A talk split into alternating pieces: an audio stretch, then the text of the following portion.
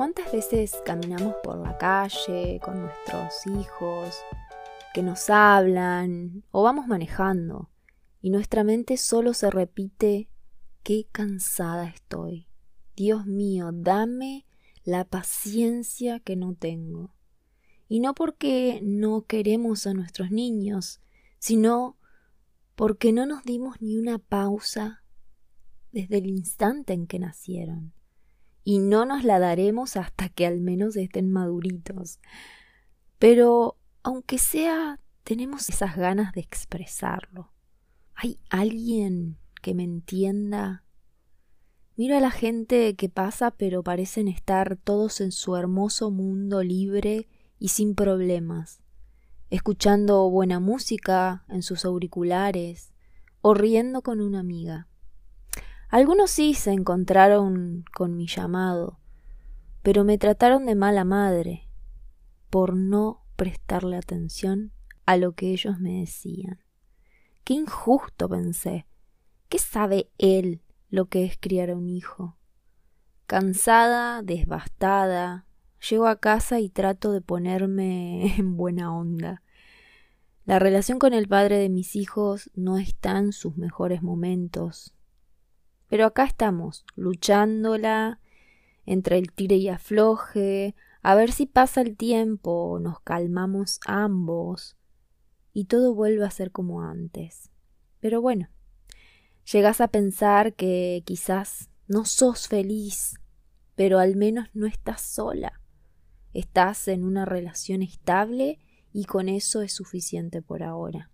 Antes de entrar a casa, un instante imaginario cruza en mi cabeza y me saca una sonrisa.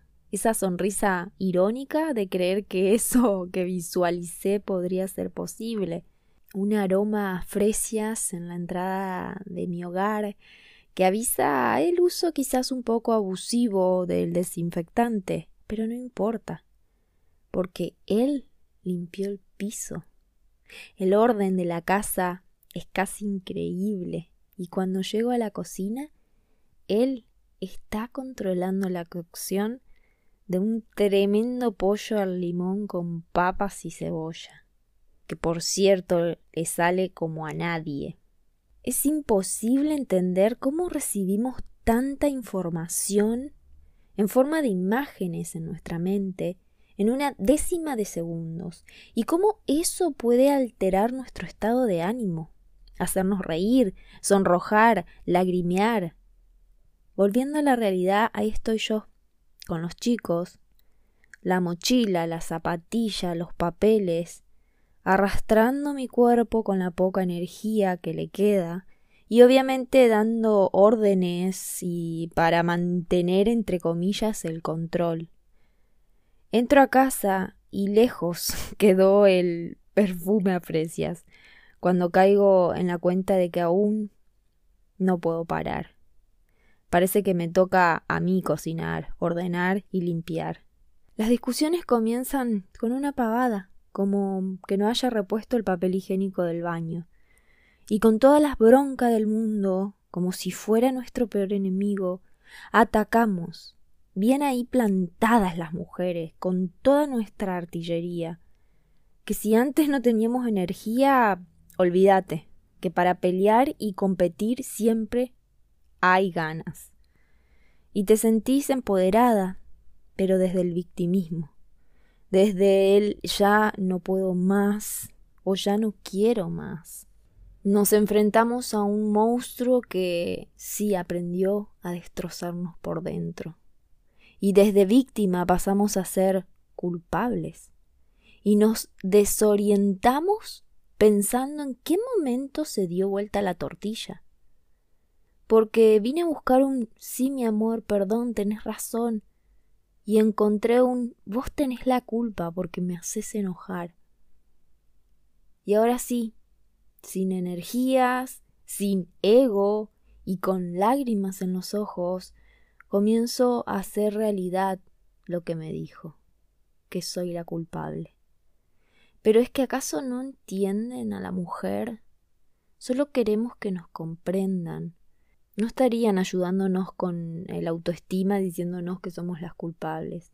Porque sí, puede que no nos hagamos cargo de más cosas de las que podemos, y por elección propia, lo sé, porque queremos estar en todas, y sin embargo a veces solo necesitamos un abrazo y saber que contamos con ustedes. Solo eso. ¿Cuántas veces hubiera sido feliz si me dijeras, vos anda a ducharte que yo cocino? Y quizás, ¿sabes qué? No lo hubiera hecho. Hubiera cocinado yo, pero el gesto es lo que a veces buscamos.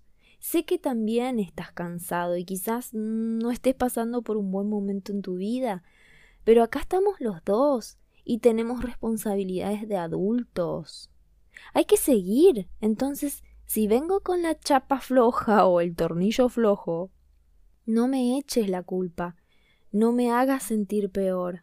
Ya me sentí la peor madre hoy, y te juro que es horrible. No te pido que me des toda la razón, no me digas sí, mi amor, solo quiero que me comprendas y me ayudes a abrazar mis miedos, porque no quiero terminar en separación. Sé mi cable a tierra, dialoguemos, negociemos, y si esto no da para más, que sepas que yo también tengo derecho a descansar, a darme una ducha, disfrutando del agua caliente sin importar el tiempo que me lleve. También quiero salir con amigas y reírme sin parar. Porque también soy feliz sin ti y eso no debería molestarte si realmente me amas. También tengo derecho a estar un rato sola en la casa haciendo lo que quiera. Dialoguemos, amor o ex amor, da igual. Yo elijo comprenderme hoy ya no soy víctima, ahora soy responsable. Quiero que sepas que esto lo escribí con la intención de ayudarte, de empoderarte. Yo no soy madre, pero sí antes de escribir le pedí a Dios, o si querés pensarlo como a un ser superior, a la energía, al universo, que me ilumine y me ayude a poder dar un mensaje de aliento a aquellas mujeres que hoy lo necesitan. Realmente si esto no es así, si hay cosas que dije que no son así, te pido disculpas. Este mensaje no trata de ofender ni al hombre ni a la mujer, solamente ve un punto de vista y trata de cambiar la percepción. Por último, quiero contarte que tengo un reto para elevar el amor propio y que si estás interesada puedes escribirme a contacto arroba serexcepcional.com o visitar nuestra página web en www.serexcepcional.com. Si te gustó este audio, puedes compartirlo y no olvides de suscribirte al canal. Te mando un beso grande.